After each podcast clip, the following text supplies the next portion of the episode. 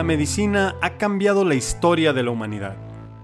El conocimiento médico ha aprovechado siglos de esfuerzo y férrea voluntad humana junto con el impulso que le ha dado la tecnología para mirar de frente como nunca antes a las enfermedades y aceptar los retos cada vez más complejos que éstas le presentan. Descripción puntual de signos y síntomas, criterios diagnósticos cada vez más cambiantes, tratamientos dirigidos y comprobados, todo para la mayoría de los padecimientos que antes azotaron inclementes a hombres, mujeres y niños durante milenios. De entre tantos ejemplos, en los diferentes libros de medicina existe un capítulo dedicado a una enfermedad ancestral que nos ha acompañado desde el principio de nuestro andar por este planeta y que ilustra como pocos la evolución del conocimiento científico y su desesperada lucha por vencerla, o al menos controlarla para darle a los seres humanos una vida más digna. La diabetes mellitus.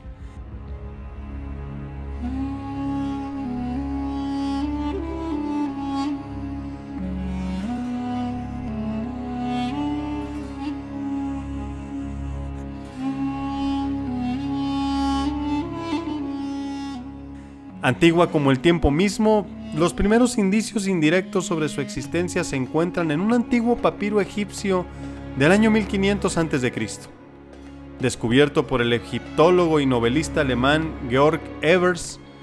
El documento es una auténtica joya histórica para la medicina. Se denominó precisamente Papiro Evers en honor al Teutón y se trata de un compendio médico exquisito de miles de años de antigüedad, en cuyos jeroglíficos habita para siempre Heisi Ra, un médico egipcio cuyos días y años estuvieron llenos de una lucha incesante por regular una cantidad excesiva de orina en muchos de sus pacientes. Su presencia en tan antigua época, en los albores de la civilización y del conocimiento mismo, solo podían garantizar la derrota. Sus esfuerzos eran, por supuesto, inútiles.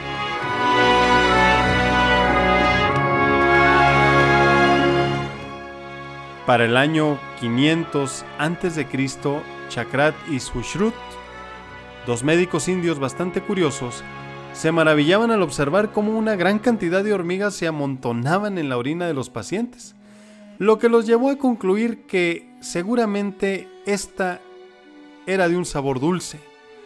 Y aunque la historia no nos dice si la probaron o no, sí que nos enseñaría que su conclusión era más que válida.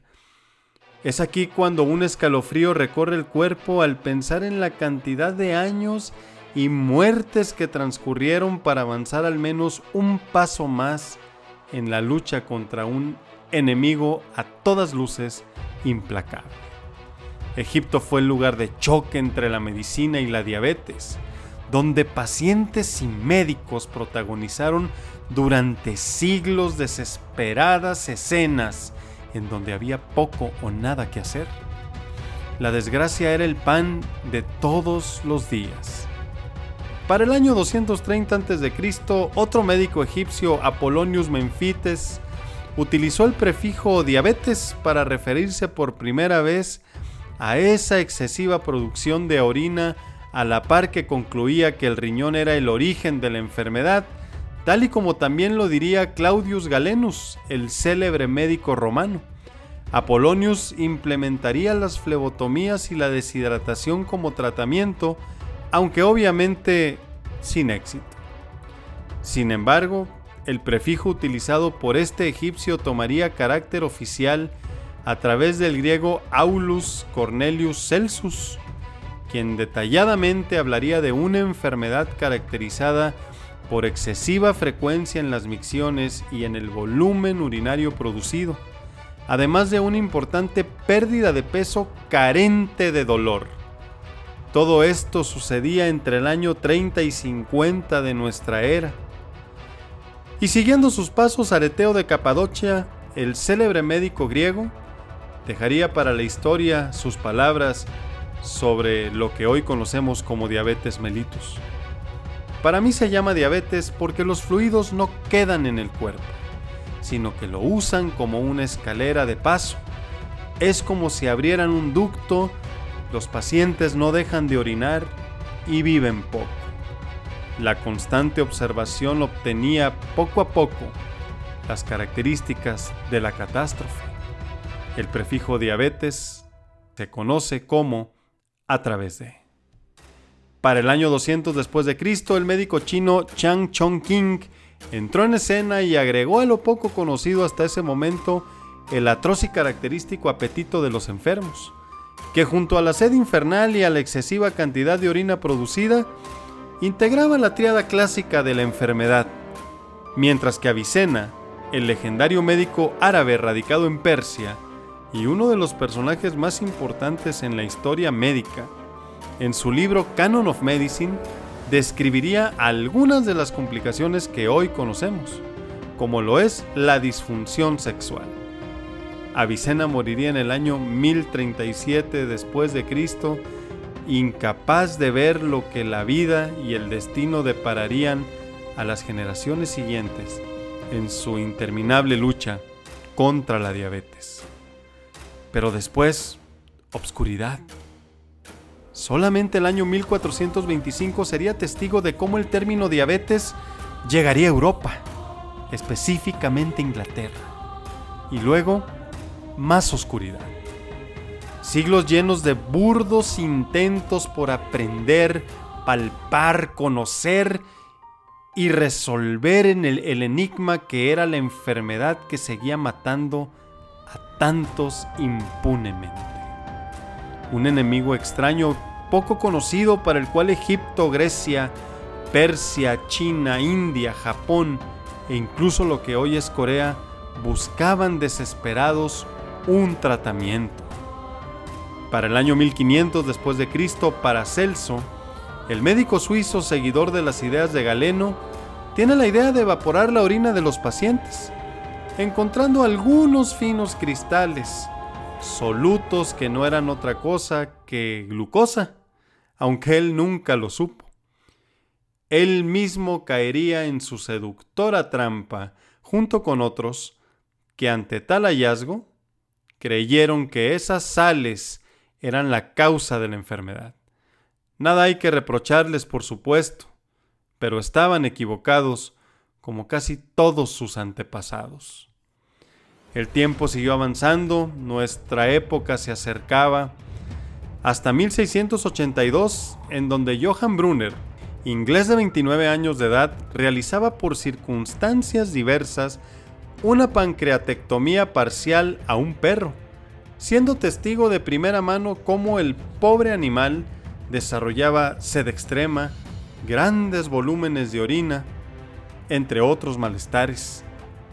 Fascinado, Brunner se preguntaba incesantemente qué es lo que había ocurrido, y aunque fue incapaz de ir más allá, los anales de la historia documentarían este como el primer paso en donde se asoció al páncreas con la diabetes.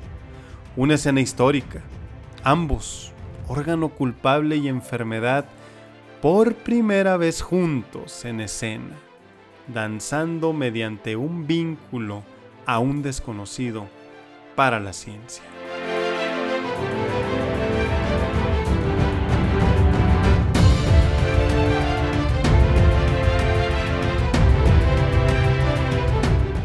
Casi 100 años después, en 1776, en Liverpool, Matthews Dobson identificaba en la orina de los pacientes a la glucosa, aunque siguió equivocado al pensar que el riñón era el causante de la enfermedad. Una relampagueante escala dentro de la enorme secuencia de acontecimientos que venían en camino. En 1788, el patólogo Thomas Cowley haría la primera autopsia a un diabético concluyendo mediante sus hallazgos que había una relación entre la diabetes y un páncreas enfermo. Todo esto sería publicado en el London Journal of Medicine, pero no pasaría mucho más sino hasta 10 años después. Para 1798 las cosas empezarían a tomar un rumbo cada vez más definido. Cuando John Rollo, cirujano de Edimburgo y miembro de las Fuerzas Armadas Británicas, añadiría a la enfermedad el inseparable sufijo melitus, que significa miel, y que buscaba describir el dulce sabor de la orina de los enfermos.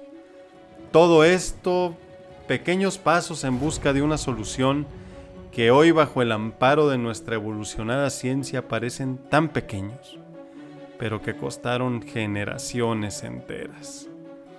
La fisiopatología seguía siendo un misterio. No había pistas, no había una sola falla de parte de la naturaleza que pudiera usarse en su contra, aunque Rollo tuvo la fortuna de encontrar algo que le daría un poco de oxígeno a la maltratada humanidad.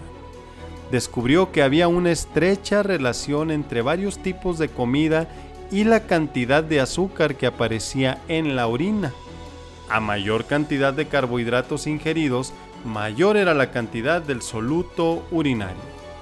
Con base a esto instauró las llamadas dietas animales, medida que se convertiría en el gold estándar de tratamiento, el mejor tratamiento disponible hasta principios del siglo XIX, el mismo siglo que en sus últimos y agónicos años vería surgir métodos para detectar la glucosa en orina y dejar atrás la nada cómoda y heroica prueba del gusto, esa que había clasificado la diabetes en vera o también dulce o diabetes insípida sin sabor alguno.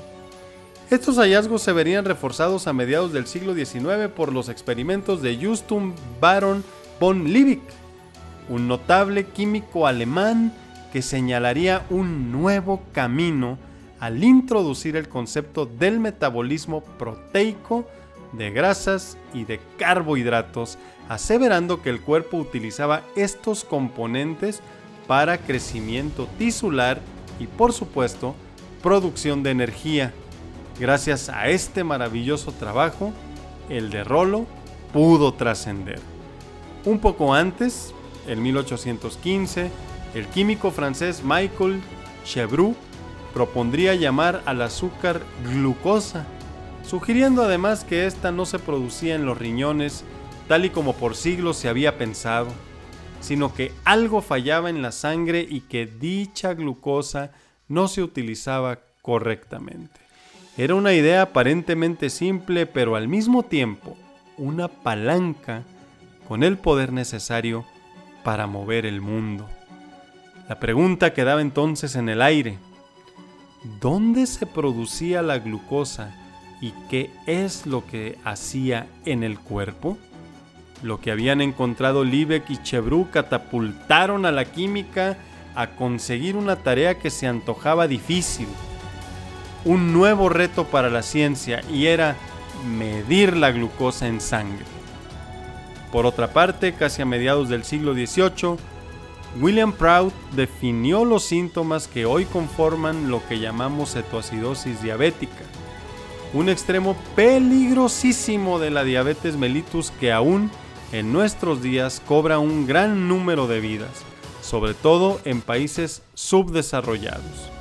También, Prout consideraba que la ansiedad y el estrés eran la causa de la enfermedad, una apuesta que también hoy sabemos no era nada certera. Pero en esta historia tan amplia y tan extensa que invita a reflexionar, existe un lugar muy especial para un hombre llamado Claude Bernard.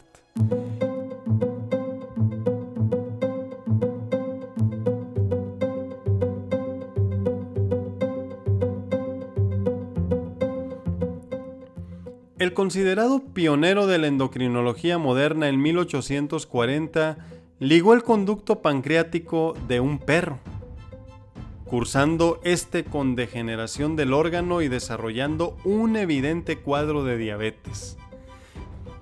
Gracias a este tipo de estudios, Bernard describiría por primera vez el rol del páncreas en la producción de glucosa, aunque sin relacionar al órgano directamente con la diabetes. Él, como muchos, siguió culpando al hígado de las desgracias de la humanidad. Llegó entonces, en 1857, Wilhelm Peters, que encontró en la orina, junto con la glucosa de los pacientes diabéticos, que existía la acetona y Adolf Kussmaul sugeriría que el coma diabético era por la presencia de este ácido graso en la sangre.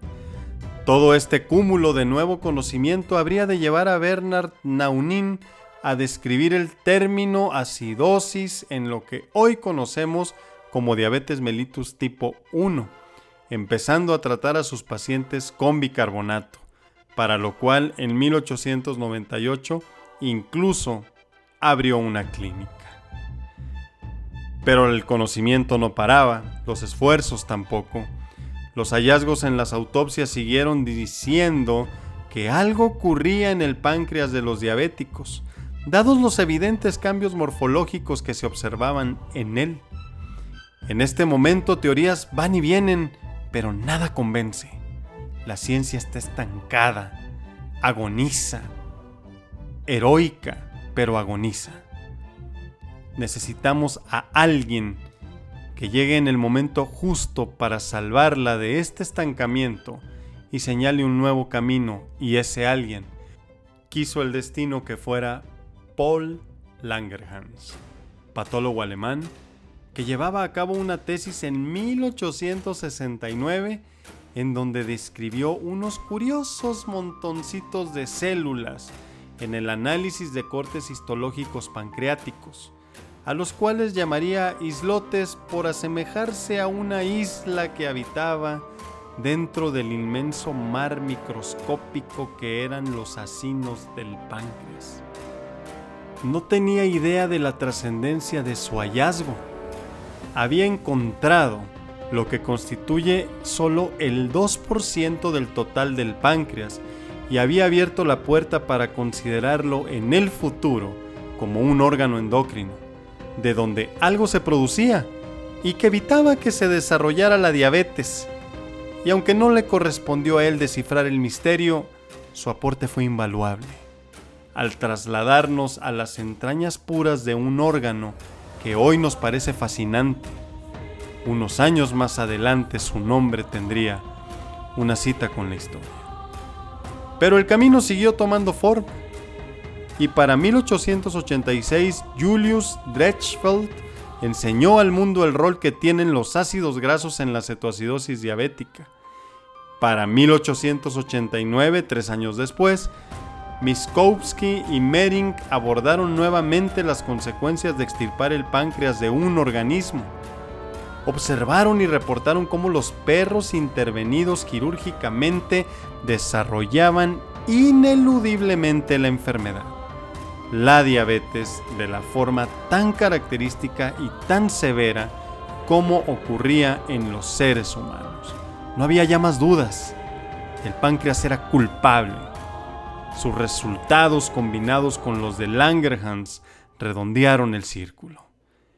Para 1893, 33 años después de la identificación de los islotes por parte de Paul, Lagues, un francés, confirmaría lo que Langerhans había encontrado y propondría entonces que dichos islotes fueran conocidos como islotes de Langerhans, lo que prevalece hasta nuestros días, una muestra de humildad y reconocimiento para quien había llegado décadas antes que él, un homenaje en nombre de la ciencia. Los intentos, pues, por derrotar a la diabetes y dignificar la vida se tornaron más audaces, incluso temerarios, y para la época, increíbles. Los días pertenecientes a 1891 presenciaron cómo se llevaba a cabo el primer trasplante pancreático autólogo en animales. Los canes que recibían extractos pancreáticos de otros perros sanos, subcutáneos, no desarrollaban la enfermedad. Y visto esto, las ansias humanas no esperaron mucho. En solo dos años más, esta práctica pasó a convertirse en un genotransplante con trozos de páncreas de perros aplicados a personas, siendo el primer paciente un chico de 15 años, a quien la desesperación y la desgracia no le dejó otra opción. Lamentablemente, y aunque cada vez más populares, esta práctica tan temeraria sería abandonada debido a la elevada cantidad de eventos adversos que principalmente tenían que ver con descensos peligrosísimos de la glucosa en la sangre. Hoy, desde nuestra época, sabemos que no eran la solución, aunque dejaron la inquietud en el aire.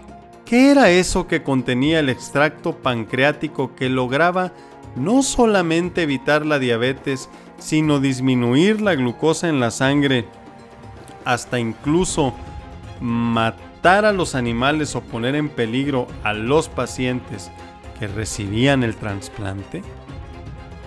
Aunque la respuesta seguía siendo evasiva, las medidas, aunque torpes, se tornaron más dirigidas. Elliot Joslin, miembro del Massachusetts General Hospital en Boston, en los inicios del siglo XX, específicamente en 1917, se convirtió en la primera persona en usar estrictas medidas dietéticas, ejercicio y educación para los pacientes diabéticos tipo 2 con aceptables resultados en las cifras de glucosa en la sangre. Trabajo que sería seguido por Frederick Allen casi al límite de la locura, con dietas que alcanzaban por día tan solo 450 kilocalorías, una auténtica locura. Es tremendo pensar que dichas medidas prevalecen hasta hoy, aunque de una manera mucho menos apocalíptica a nivel calórico. Los vestigios antiguos, no cabe duda de la ciencia, que hoy se bañan con el esplendor de nuestro presente, despiertan emociones ciertamente incomparables. Pero el tiempo habría de transcurrir y la cuota de sufrimiento de millones de personas durante siglos tendría por fin su momento de recompensa. Ya no quedaba mucho. Los avances en fisiología, bioquímica, cirugía pancreática y el estudio continuo de la relación de este órgano con los niveles de glucosa en sangre hicieron finalmente que tras cientos de años la ciencia decidiera abordar al órgano de manera decidida para obtener el secreto más grande buscado por la medicina hasta ese momento, identificar la sustancia que hacía que la glucosa no se elevara y que las personas no murieran a manos de la diabetes. Todos los años acumulados de fracasos, de muerte, de esfuerzo, le dieron a la ciencia la fuerza que necesitaba para decidirse a lo impensable, a lo nunca antes visto, con el cuchillo entre los dientes, por la humanidad, por las vidas perdidas en el camino y por las que estaban en juego aún, los investigadores se adentrarían en el oscuro y desconocido mundo de los islotes de Langerhans y buscarían, sin descanso, la insulina.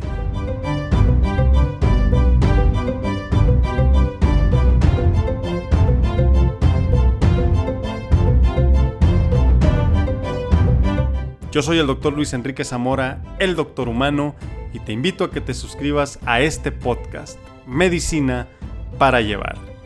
Si quieres saber el final de este viaje, no dejes de seguirme en mis redes sociales, donde me encuentras como Doctor Humano en Twitter, Facebook, YouTube e Instagram. Déjame tus comentarios, tu retroalimentación en el correo electrónico podcastmedicina.para-llevar@gmail.com me dará mucho gusto leer tu opinión específicamente acerca de este episodio. Espero que este viaje te haya agradado lo suficiente porque a mí me encantó. No te pierdas la conclusión. Próxima parada, el descubrimiento de la insulina. Hasta pronto.